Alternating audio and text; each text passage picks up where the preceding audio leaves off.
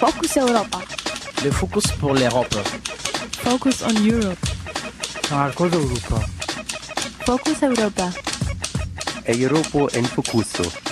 Focus Europa. Fokus Europa. Nachrichten und Themen aus Europa auf Radio Dreieckland.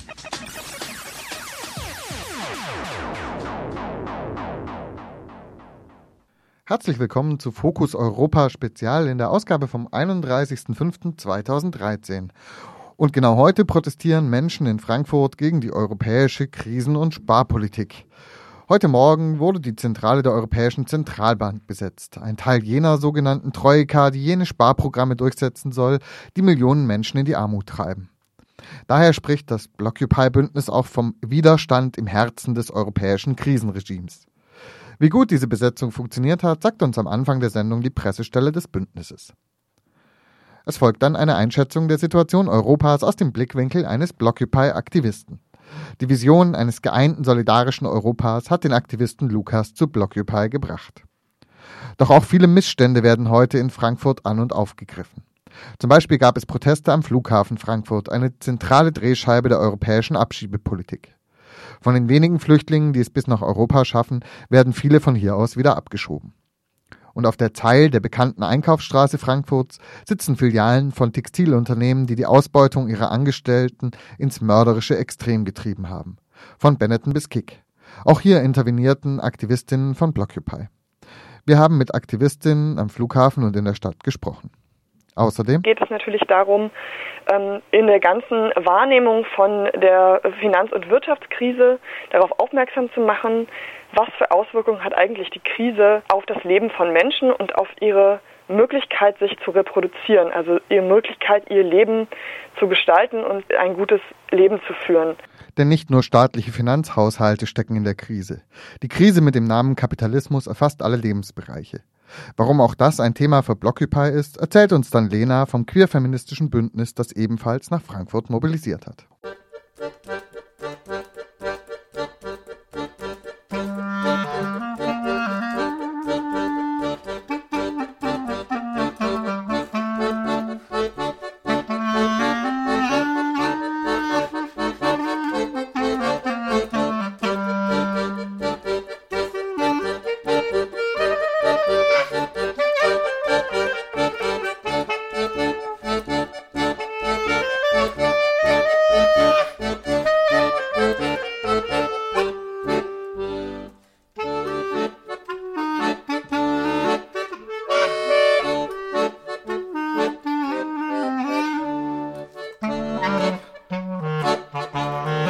Heutigen Freitag wurde in Frankfurt die Zentrale der Europäischen Zentralbank blockiert.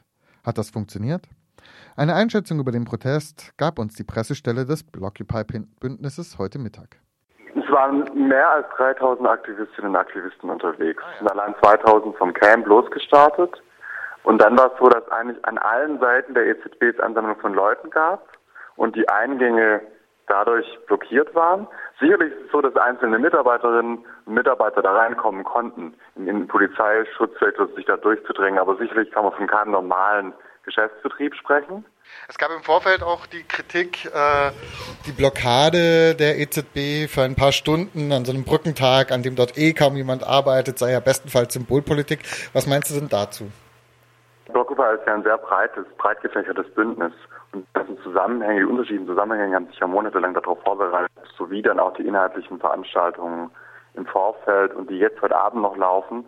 Von dem her würde ich die Choreografie des Wochenendes auch nicht nur auf die Bank beziehen, weil es gibt ja Zusammenhänge zwischen den Veranstaltungen auf den Camps, die Gruppen, die sich darauf vorbereitet haben, die Demonstrationen morgen, die Beteiligung der Internationals aus den anderen Ländern, die mit dabei sind und dann noch die Diskussion am Sonntag auf dem Camp ähm, mit Ausblick auf EU-Perspektiven oder wie können wir den Protest zum Blockupy internationalisieren. Das würde ich alles da mitdenken wollen. Anschließend gab es ja noch weitere Aktivitäten. Kannst du uns gerade sagen, worum es sich da gehandelt hat? 400 Leute sind zur Deutschen Bank, haben dort auch, da war auch eine große Polizeipräsenz, haben dann dort mit Töpfen und Instrumenten Lärm gemacht. Das war so eine Krachdemo ähm, und waren dort, es war eine halbe Stunde in der Aktion dort an der Deutschen Bank, um da auf Landgrabbing aufmerksam zu machen. Und dann ist mh, eine Aktionsbündnis zu Recht auf Stadt, hat sich dann von der FOKI aus, also von der EZB aus aufgemacht in die neue Straße zu Immobilienfirmen und hat die dort kreativ markiert. Das heißt, da wurde am Absperrbad angebracht, Aufkleber, es wurden so Pflastersteine an die Scheiben geklebt. Also so eine kreative Aktion, um diese Immobilienspekulation zu thematisieren. Dort hat die Polizei mehrfach versucht, Leute festzunehmen und ist äh, vehement vorgegangen, aber das konnte äh, abgewehrt werden, sodass es da keine, keine Festnahmen gab. Letztes Jahr gab es ja eine Reihe von Verboten und Polizeischikanen. Ähm, hier gab es jetzt schon Festnahmeversuche. Heute Morgen gab es auch schon äh, kleinere Auseinandersetzungen. Aber ist, insgesamt ist es dieses Jahr besser zu bewerten bislang? Also im Vergleich zum letzten Jahr ähm, sind es weniger restriktive Auf Auflagen durch die Versammlungsbehörden und die Stadt. Das heißt, ähm, wir konnten unsere Aktion ungestörter durchführen. Trotzdem gab es äh, vereinzelt verschiedene Polizeiangriffe. Also es gab mehrere äh, Schlagstockeinsätze und Pfefferspray-Einsätze. Unter anderem sind auch zwei Aktivistinnen hatten einen Kreislaufkollaps durch die durch Pfefferspray-Angriffe. Es geht ja bei den Blockupy-Aktionen auch und also gezielt auch um Solidarität mit den von Krise und Sparprogrammen jetzt besonders Betroffenen. Ähm, wie sind denn so die Reaktionen aus anderen Ländern, jetzt aus Südeuropa zum Beispiel? Gibt es da schon was?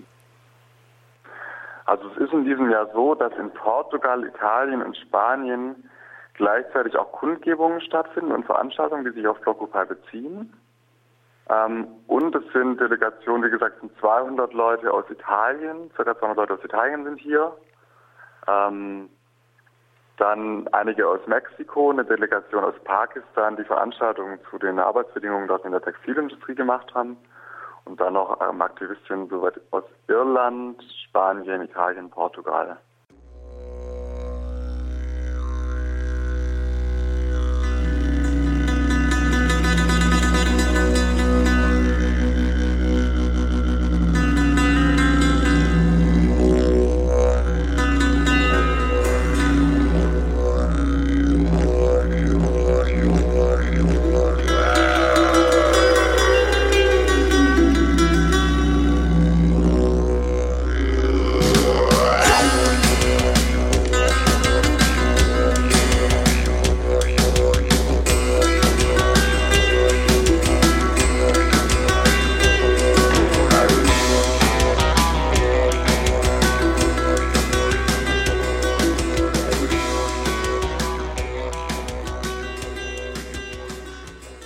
Widerstand in das Herz des Krisenregimes tragen. Warum der Protest Not tut, fragte Kollegin Caro im Vorfeld den Aktivisten Lukas. Wir beobachten in, in Europa und vor allem in Südeuropa eine Jugendarbeitslosigkeit von teilweise über 40 Prozent. Auch unter Jugendlichen ist die Zustimmung für populistische, rechte bis rechtsextreme Meinungen wird immer gesellschaftsfähiger. Das sehen wir auch teilweise am Beispiel am Zuspruch in Griechenland für ähm, die ähm, Partei Die Goldene Morgenröte, die Zustimmungswerte von über 20 Prozent erhalten, wo auch ein großer Teil jugendlicher Wähler dabei ist. Oder auch hier in Deutschland die jetzt in vielen Medien auftauchende Partei Alternative für Deutschland, die sich im neorechten Grauzonenbereich bewegt. Also die Hoffnungslosigkeit und Arbeitslosigkeit unter Jugendlichen äußert sich in Fatalismus und in rechtsextremen Positionen. Das hängt meiner Meinung nach mit der europäischen Krisenpolitik zusammen, die maßgeblich von der Troika, also dem Internationalen Währungsfonds, der EU-Kommission und der Europäischen Zentralbank vorangetrieben wird. Wie wir das täglich auch in den Nachrichten mitbekommen, besteht diese Krisenpolitik in einem Dreiklang von Liberalisierung, Privatisierung und Sozialabbau, also das klassische Schema der Austeritätspolitik, die zu einer Verschärfung der Krise führt. Und dagegen will Blockupy agitieren. Also ihr wollt euch nicht in die Verhältnisse fügen, sondern ihr wollt vielleicht sogar was daran verändern. Was schwebt euch da denn vor? In Griechenland, Spanien, Portugal haben ja schon Millionen gestreikt, demonstriert und Plätze besetzt. In Deutschland, dem Herzen des Krisenregimes, die hm, europäische Krisenpolitik wird von der hm, Bundesregierung und Angela Merkel maßgeblich bestimmt. In Deutschland bleibt es bisher ruhig. Blockupy will aber auch hier diese vereinzelten äh, Proteste, diese vereinzelten Arbeitskämpfe bündeln und auch äh, zeigen, dass auch die Politik der Bundesregierung nicht stellvertretend für Deutschland dastehen kann. Blockupy will eine Alternative aufzeigen für ein äh, gemeinsames, geeintes Europa und für Solidarität mit den europäischen Krisenländern. Warum glaubst du denn, dass es hier, obwohl du sagst, wir sind hier im Herzen des Krisenregimes, warum gibt es hier so wenig Protest jetzt im Vergleich zu Spanien zum Beispiel? Uns geht es ja verhältnismäßig, wie immer betont wird, gut. Wir sind, was in vielen Debatten nur verkürzt oder gar nicht hervorkommt, wie beispielsweise, wenn die Bild von Pleitegriechen redet, Deutschland ist der Profiteur der bisherigen EU-Politik. Wir haben die wirtschaftliche Schwäche der südeuropäischen Länder konnten wir ausnutzen mit einem Exportüberschuss und ähm, haben maßgeblich eben davon profitiert, wir mit seit der Agenda 2010 sehr niedrigen Sozialstandards sehr billig produzieren konnten und auf Basis dieses Exportüberschusses basiert momentan noch unsere diese wirtschaftliche Wettbewerbsfähigkeit. Klar, und bei uns ist die Krise noch nicht so angekommen. Bei uns ist das eher ein schleichender Prozess als dass es eine sehr hohe Arbeitslosigkeit gibt, wie in Griechenland, Spanien. Und deswegen verhalten sich momentan noch viele äh, Leute sehr ruhig. Es gibt noch keinen Aufschrei mitten in Deutschland. Jetzt haben wir ja gerade schon über diese Gründe geredet, die es gäbe für den Aufschrei. Aber es ist ja im Allgemeinen oft so, dass es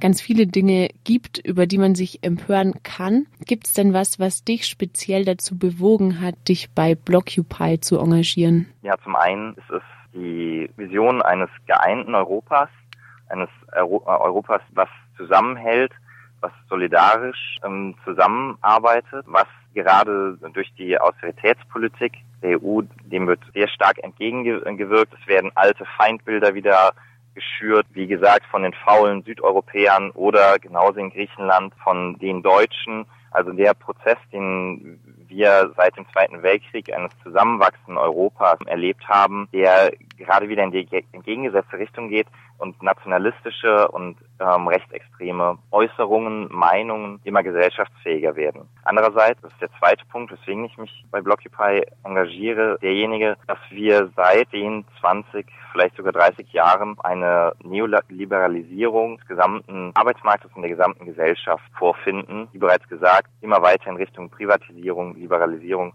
und dem Abbau sozialer Standards geht. Und dem will ich entgegenwirken. Dem will Blockupy entgegenwirken.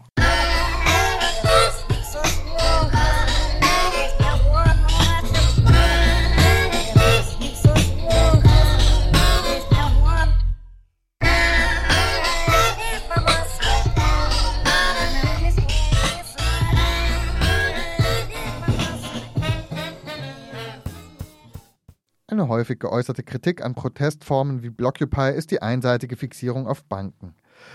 Dass es dieses Wochenende um viel mehr gehen soll und wird, meint zum Beispiel das queerfeministische Bündnis, das ebenfalls nach Frankfurt mobilisiert hat. Über die queerfeministischen Ansätze bei Blockupy sprach Kollegin Luca mit Lena vom Arbeitskreis Feminismus in Berlin.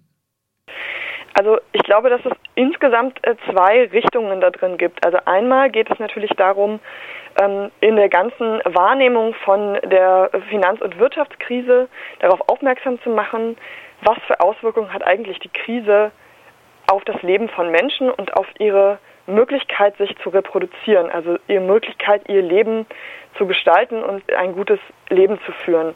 Und unsere Wahrnehmung ist, dass das, also natürlich ist Care-Arbeit oder Reproduktion, der ganze Bereich eher, weil es auch ins Private verschoben ist, sowieso weniger sichtbar.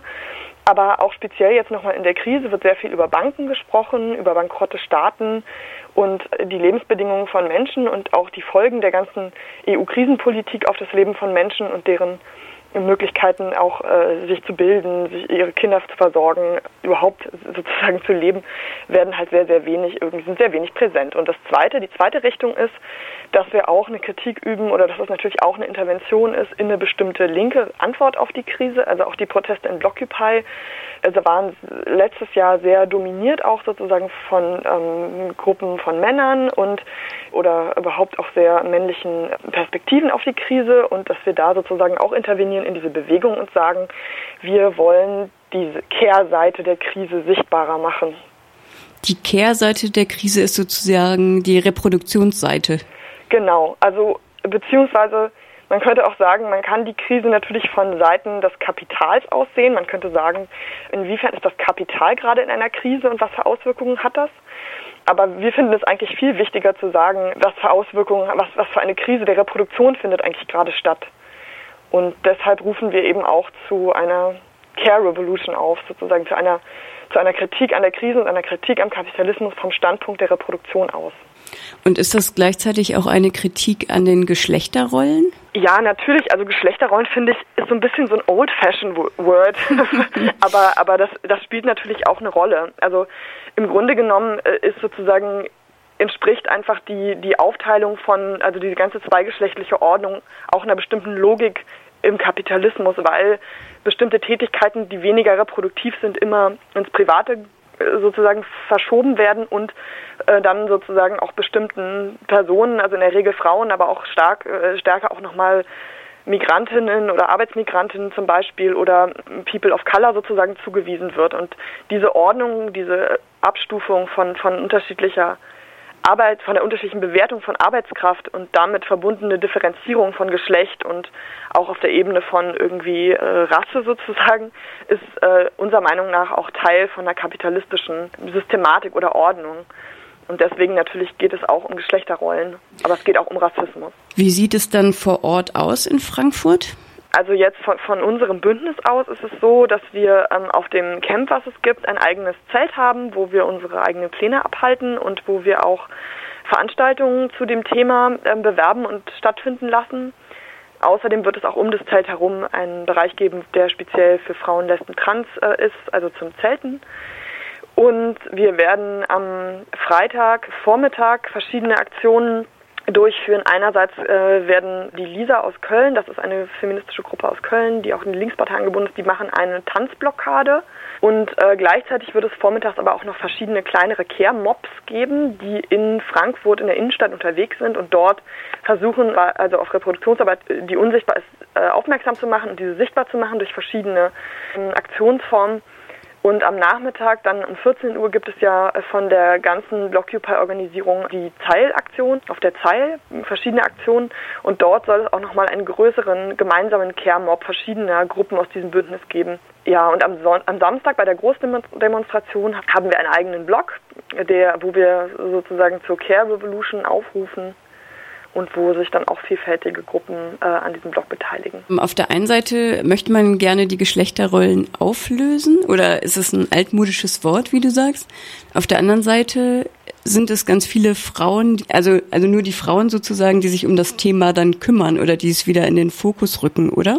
Es ist halt ein ewiger Zwiespalt, also genauso wie mit dem Reproduktionsbegriff, weil einerseits ähm, kann man sagen, wir wollen eigentlich sozusagen diese Identität nicht, das ist ja genau der alte Streit sozusagen auch, ähm, wir wollen die Identität äh, sozusagen ja nicht essentialisieren, wir wollen ja nicht behaupten, dass Frauen sind nun mal Frauen und die sind natürlicherweise so und so und Männer sind halt natürlicherweise so und so, sondern ähm, es geht ja dabei auf sozusagen die gesellschaftliche Relevanz dieser Geschlechterrollen aufmerksam zu machen und die kann man ja auch nicht wegdenken, nur indem man sagt, man will jetzt diese Identitäten nicht mehr. Genauso ist es auch mit dem Begriff der Reproduktionsarbeit. Also wer natürlich den Begriff Reproduktionsarbeit verwendet, der, da schwingt immer diese Abwertung sozusagen auch mit, die äh, stattfindet. Also Reproduktionsarbeit im Verhältnis zu produktiver Arbeit, zu äh, Lohnarbeit oder äh, Lohnarbeit, die produktiv ist. Zum Beispiel in einer Autofabrik zu arbeiten oder so, im Verhältnis zur Hausarbeit. Und trotzdem ist für uns dieser Reproduktionsbegriff wichtig, um halt darauf aufmerksam zu machen, was da passiert. Das ist halt eben, man bewegt sich da immer sozusagen in so einem Spannungsfeld von dem Aufgreifen bestimmter Begriffe und auch von sozusagen Bezüge auf sowas wie Frau sein und andererseits auch der Kritik sozusagen an so einer Festschreibung, die da gesellschaftlich gemacht wird.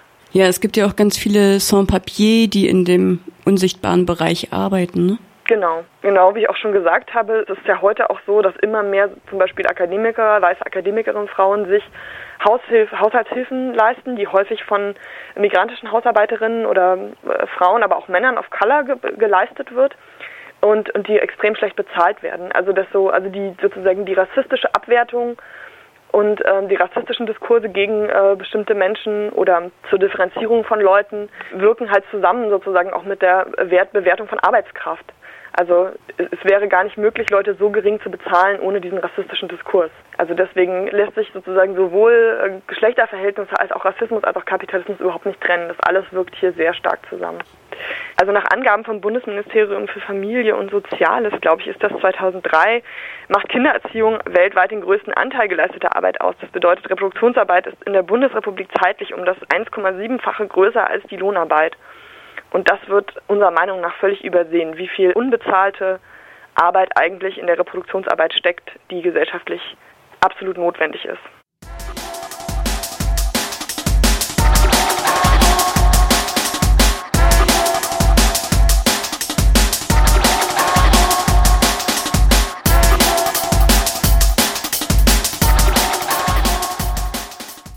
Zu den krassesten Missständen in Europa zählt die Abschottung nach außen. Symbol dafür ist der Frankfurter Flughafen, von dem Tausende abgeschoben werden. Über die Proteste dort berichtete heute Mittag unser Korrespondent Sebastian. Also ich bin jetzt hier vor Ort am Flughafen in Frankfurt. Äh, ein kompletter vollbesetzter Zug ist angekommen. Leute, die nachkommen wollten, wurden bereits am Hauptbahnhof in Frankfurt festgehalten. Die Leute, die es geschafft haben, bis zum Flughafen zu kommen, werden jetzt allerdings weiterhin daran gehindert, bis zum Terminal vorzustoßen, obwohl die dortige äh, Demonstration angemeldet war. Hm, aber es gab im Vorfeld einen Gerichtsbeschluss, ne, dass nur 200 Leute ins Terminal dürfen. Genau, die Stadt wollte es ganz verbieten. Danach hat der Verwaltungsgerichtshof dieses, äh, dieses Verbot als rechtswidrig erklärt. Ähm, jetzt äh, hält es die Polizei allerdings weiterhin nicht für nötig, sich an Grundrechte oder Gerichtsbeschlüsse zu halten. Hier im Moment ähm, ist jetzt eigentlich Konsens, ähm, den Zugang zum Terminal zu blockieren. Eine kleine Gruppe wird hereingelassen, die werden halt genau abgezählt von der Polizei, damit tatsächlich nur 200 Menschen dann im Terminal sind. Ähm, für die Blockade jetzt vom Terminal, die jetzt geplant ist, wie viele Leute sind vor Ort? Ungefähr. Also vor Ort sind jetzt, es ist ein bisschen schwer zu überblicken, weil es relativ unübersichtlich ist. Es sind relativ viele unterwegs und verteilen Flyer. Ähm, aber jetzt hier direkt vor dem Terminal-Eingang sind auf jeden Fall 200 Menschen. Erst gegen halb vier konnte das ohnehin eingeschränkte Demonstrationsrecht wahrgenommen werden. Wir sprachen nochmal mit Sebastian. Ja, ähm, Situation ist jetzt inzwischen geändert und zwar ist die Blockade unten aufgelöst, weil endlich mal oben die 200 Leute reingelassen worden sind. Danach war dann unten Konsens, dass dann die Blockade unten keinen Sinn mehr macht und aufgelöst wird. Jetzt warten wir auf die Leute, bis sie wieder aus dem Flughafen kommen, zusammen mit den Leuten, die halt nicht reingekommen sind, weil es waren ja deutlich mehr wie 200. Es waren oben dann wohl circa 300 mindestens, also, also an die 400 wahrscheinlich. Es gab jetzt auch Ärger? Unten die Situation eben, wo ich noch angerufen habe, das war halt auch ähm, komplett äh, sinnlos, weil wieder so ein kleiner Trupp von Bullen halt von hinten durchlaufen wollte und dann vorne die angefangen haben draufzuschlagen mit drei Festnahmen. Wer hat auf wen draufgeschlagen? Ja, die Bullen auf die Demonstrierenden, weil die halt die Kette nicht auflösen wollten. Es gab genau. mehrere Verletzte? Ja, also halt leichte Verletzte, aber halt blutende Lippen und äh, keine Ahnung, Prellungen, so Geschichten. Mhm. Und eine richtige Festnahme, also die sind auch weg. Also sind drei Leute weg. Im Vorfeld hatte es übrigens geradezu absurde Vorwürfe gegen die Demonstrierenden von Seiten der FDP und der Bild-Zeitung gegeben. Mit der Verwendung des Begriffs Deportation verharmlose die Protestbewegung die Deportation von Juden durch die Nazis. Nicht bedacht haben die Unternehmerpartei und die das Hetzblatt, dass es sich um eine internationalistische Kampagne handelt, in der auf Englisch von Deportation Airport die Rede ist. Das englische Deportation ist dabei frei von Nazi-Konnotationen und das geläufige Wort für Abschiebung. Mit der gleichen fadenscheinigen Begründung hatte bereits vor über zehn Jahren die Lufthansa versucht, die Kampagne gegen ihre Deportation Class zu diskreditieren, war aber vor Gericht gescheitert. Allgemein als Erfolg gewertet wurden heute dagegen die Aktionen in der Zeil der Frankfurter Einkaufsstraße, obwohl auch hier ein martialisches Polizeiaufgebot aufgeboten war. Diverse Klamottenläden hatten vorsichtshalber geschlossen. Über die Proteste in der Stadt berichtete uns eine Aktivistin von der Kampagne Saubere Kleidung. Vor dem Primark waren erstaunlich oder erfreulich viele Menschen versammelt aus ganz unterschiedlichen Gruppen.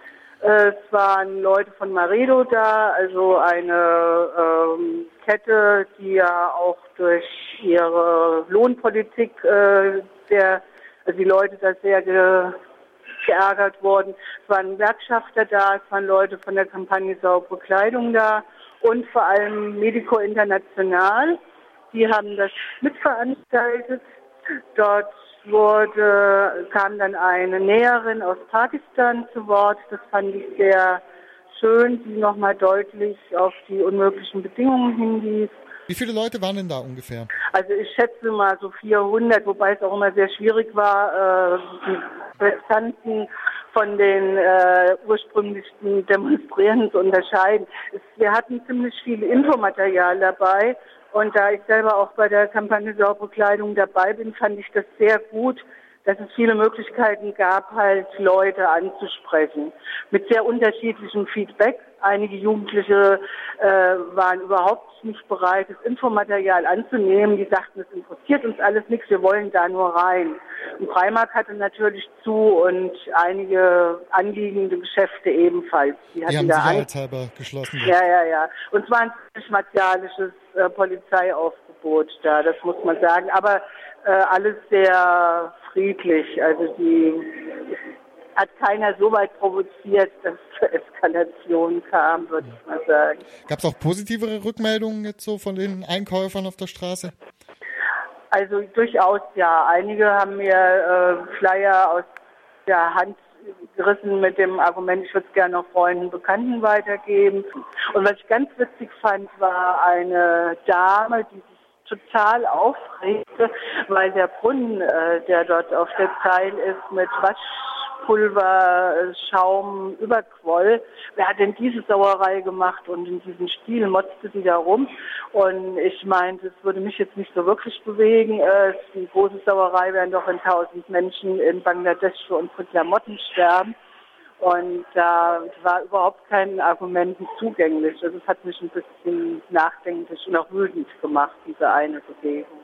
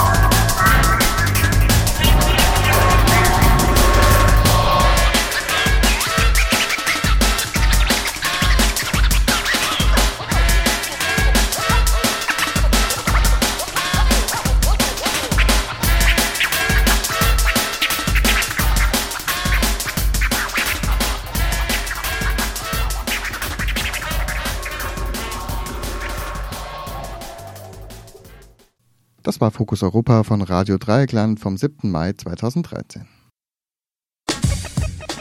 Das war Fokus Europa von Radio Dreieckland. Produziert mit finanzieller Unterstützung des Europäischen Parlaments.